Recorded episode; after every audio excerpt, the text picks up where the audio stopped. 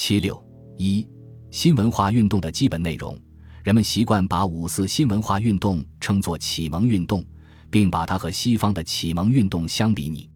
的确，两者的本质是一致的，他们都是批判封建文化，为发展资本主义开辟道路。然而，在形式上却相反。西方的启蒙运动是欧洲资产阶级革命之前的思想准备，而中国近代的新文化运动却是中国资产阶级革命失败之后的思想补课。前期新文化运动是一场彻底反封建的资产阶级思想运动，这个运动的发生是基于对辛亥革命失败的反思。当时，以孙中山为代表的革命党人大多从政治上思考这一问题。而新文化运动的领袖们却从另一个角度提出了自己的见解。他们认为，辛亥革命失败的根源在于国民头脑中缺乏民主共和意识，指出中国革命是以种族思想争来的，不是以共和思想争来的。所以，皇帝虽退位，而人人脑中的皇帝尚未退位。因此，要巩固共和，非先将国民脑子里所有反对共和的旧思想。一一洗刷干净不可。共和立宪而不出于多数国民之自觉与自动，皆为共和也，为立宪也，政治之装饰品也。与欧美各国之共和立宪绝非一物。通过共和思想来赢得共和国体，这就是新文化运动的出发点。中国的资产阶级思想运动走了一段同西方前辈们相反的路程，这个迟到的思想运动。决定了下面这个历史特点：他一面在为资本主义的发展开辟道路，一面又为马克思主义的传播扫清障碍。新文化运动的基本内容有三个：提倡民主和科学，反对封建礼教，文学革命。这三个基本内容和西方的启蒙运动相比较，反映出东西方资产阶级革命的共同追求，也反映出东西方历史文化的具体差异。新文化运动的发动以《青年》杂志的创办为标志。这个杂志的主编是陈独秀。陈独秀，一八七九年至一九四二年，安徽怀宁（今安庆市）人。一八九六年中秀才，一年赴南京参加江南乡试，为中，但自此开始接受康梁的影响。一九零一年留学日本，因参加革命活动，一九零三年被日本政府遣送回国。一九零四年，陈在芜湖办了一个《安徽俗话报》，以后他又和柏文蔚等人组织了越王会。该会是辛亥革命时期安徽地区重要的革命组织。辛亥革命后，陈出任安徽都督府秘书长。二次革命失败后，到上海帮助同乡汪孟邹筹办亚东图书馆。一九一四年夏，应张石钊之邀到日本，帮助张编《假银》杂志。一九一五年六月回到上海，同年九月创办了《青年》杂志。一九一六年九月，从第二卷第一号起改名为《新青年》。在《青年》杂志第一卷第一号上，陈独秀发表了具有发刊词性质的《敬告青年》一文，举起了民主和科学两面大旗。当时，民主称作人权。陈独秀指出，自人权平等之说性。奴隶之名，非血气所能忍受。世称近世欧洲历史为解放历史，破坏军权求政治之解放也；否认教权求宗教之解放也；军产说兴求经济之解放也；女子参政运动求男权之解放也。解放云者，脱离夫奴隶之羁绊，以完其自主自由之人格之谓也。陈独秀这段话。概括地阐明了新文化运动的基本目的，即求得政治、经济、信仰、妇女的解放。总之，要同欧洲一样，在中国全面完成一番解放历史。天赋人权是东西方资产阶级革命共同的基本口号。关于科学，陈独秀指出，科学的重要性不在人权说之下。举凡一事之星，一物之细，往不溯之科学法则。以定其得失从为，其效将使人间之思想云味，一尊理性而迷信斩焉，而无知妄作之风息焉。强调用科学的尺度衡量世间一切事物，崇尚理性，反对迷信和愚昧。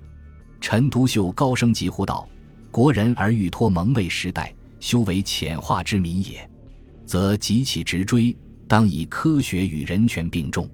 民主和科学，当时也称作德先生 （democracy） 何塞先生 （science）。这两面旗帜是新文化运动的主要旗帜。”新文化运动的另一位领袖是李大钊。李大钊生于1889年10月，河北乐亭人。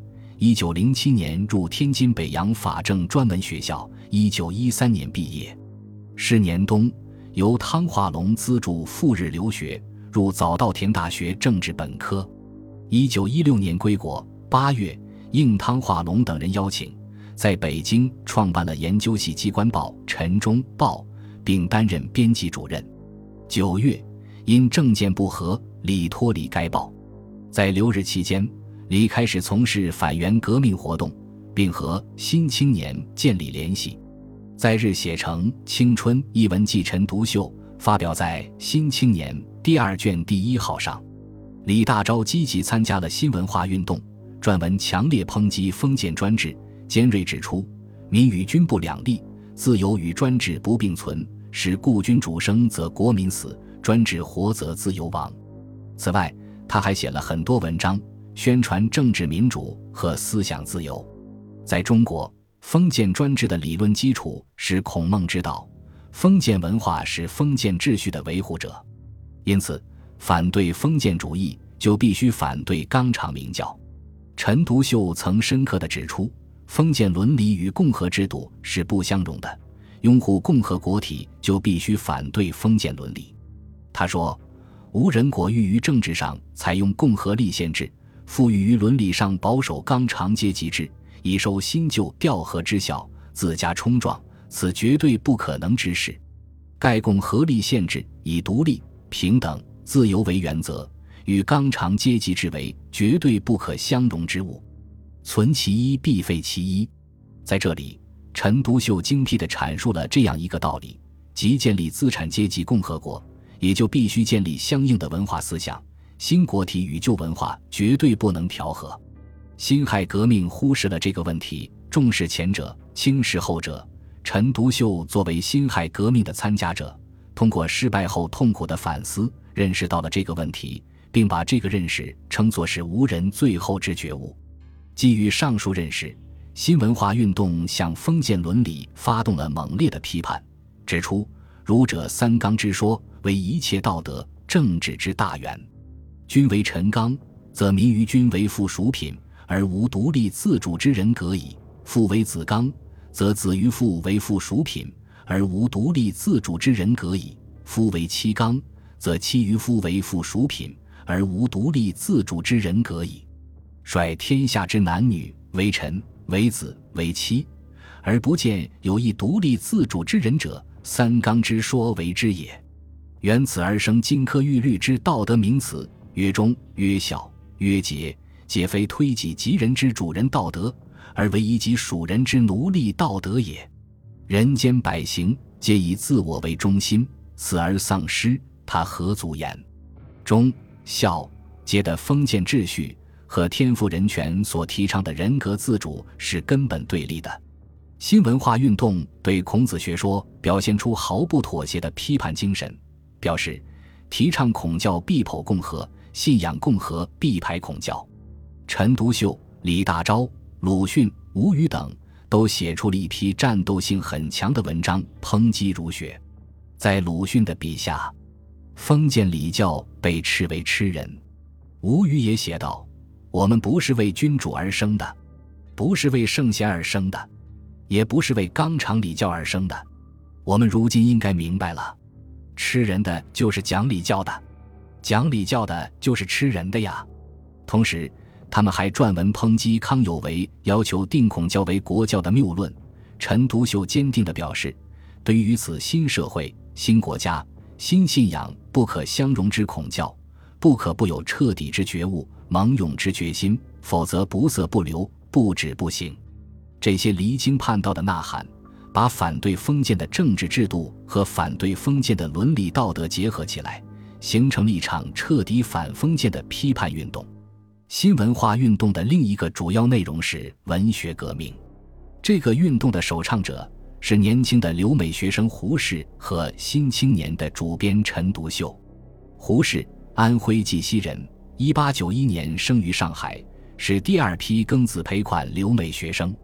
一九一零年至一九一七年，先后入康奈尔大学和哥伦比亚大学，在哥大实施从杜威学习哲学。一九一七年七月归国，由蔡元培聘为北京大学教授。一九一九年二月，出版了《中国哲学史大纲》上卷一书，这是运用西方资产阶级思想方法研究中国哲学史的一部名著，在当时的进步青年中产生过启迪心智、开阔思想的作用。一九一六年十月，胡适在美国致函陈独秀，倡议改革文体，并提议从八个方面着手改革。而后将这些意见写成《文学改良刍议》一文，发表在一九一七年一月的《新青年》第二卷第五号上。这八个问题是：一曰需言之有物；二曰不模仿古人；三曰需讲求文法；四曰不做无病之呻吟；五曰勿去滥调套语；六曰不用典；七曰不讲对仗；八曰不必俗字俗语。胡适这个意见立即得到陈独秀的支持。并把他提到文学革命的高度。陈独秀随即写了《文学革命论》一文，以他特有的勇猛的性格和笔法，宣布于甘冒全国学究之敌，高张文学革命军大旗，以为吾有之声援。其上大书特书无革命军三大主义，曰：推倒雕琢的、阿谀的贵族文学，建设平易的、抒情的国民文学；曰：推倒陈腐的。铺张的古典文学，建设新鲜的、历程的写实文学；与推倒迂回的、艰涩的山林文学，建设明了的、通俗的社会文学。胡适的倡议主要是讨论新文学的形式，陈独秀的三大主义则触及到了新文学的内容。这两篇文章的发表，标志着新文化运动的战斗队伍中又增添了一支生气勃勃的文学革命军。文学革命的主要敌人。是当时被钱玄同斥之为同城六种、选学妖孽的旧文学。对此，陈独秀曾以无所畏惧的气概宣称：“有不顾于儒之毁誉，明目张胆以与十八妖魔宣战者乎？与愿托四十二声的大炮为之前驱。”又说：“改良中国文学，当以白话文为正宗之说，其是非甚明，必不容反对者有讨论之余地。”必以吾辈所主张者为绝对之事，而不容他人匡正也。陈独秀这种坚定的态度和不妥协的战斗精神，对文学革命起到很大的推动作用。若干年后，胡适对此仍给予高度评价。白话文是新文化运动取得的最显著、最普遍的成果。一九二零年，教育部决定，中小学开始使用白话文的语文教材。第一个把新文学的形式和内容完美的结合起来的是鲁迅。鲁迅生于一八八一年九月，浙江绍兴人，原名周树人。一八九八年五月，入南京江南水师学堂，开始接受《天演论》的影响。一九零二年留学东京弘文学院，一九零四年转入仙台医学专门学校，以后开始了文学活动。一九零九年归国。在杭州任教，民国成立后，应蔡元培之邀，到南京教育部任职，后随教育部迁至北京。一九一八年五月，他在《新青年》上发表了我国现代文学史上著名的抨击封建制度的白话小说《狂人日记》。鲁迅的文学作品是新文化运动的重要成果。文学革命的实质是民主的文学反对封建的文学。胡适没有触及这个问题，陈独秀也没有深入的展开论述这个问题，因此，最初关于文学革命的争论，大多集中在语言的技巧和风格上，如胡适所说的“国语的文学，文学的国语”。一九一八年十二月，周作人发表了《人的文学》一文，从而把新文学理论提高了一大步。他强调。新文学应当提倡人的文学，反对非人的文学。人的文学的理论基础是人道主义，而这一点恰恰是民主文学和封建文学的本质区别。把文学革命概括起来看，胡适手唱白话文，陈独秀高张文学革命大旗，鲁迅率先把新文学的形式和内容完美的结合起来，周作人则具体而深入地阐述了新文学理论。同时，钱玄同、刘半农等在批判旧文学。提倡新文学，特别是宣传白话文方面也有所建树。他们在新文化运动中的功绩都是应该肯定的。新文化运动既是文化运动，也是政治运动。最初，陈独秀曾表示不干预时政。不久，随着红线帝制的发生，这一运动的政治色彩也随之浓厚起来。陈独秀指出，无人既未能置身政治潮流以外。则开宗明义之第一章，即为抉择政体良否问题。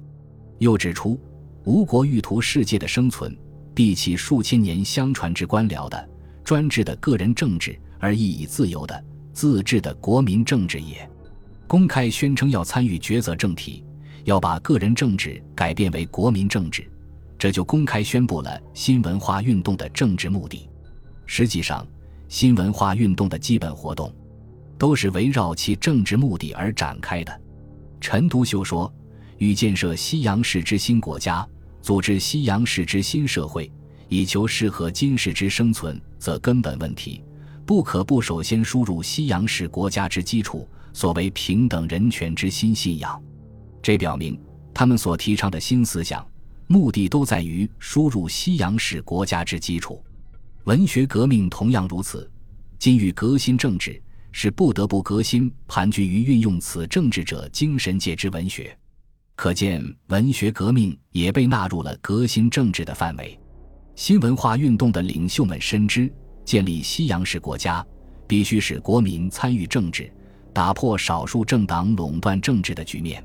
他们指出：吴国之为新也，复古也，共和也，地政也，皆政府党与在野党之所主张抗斗。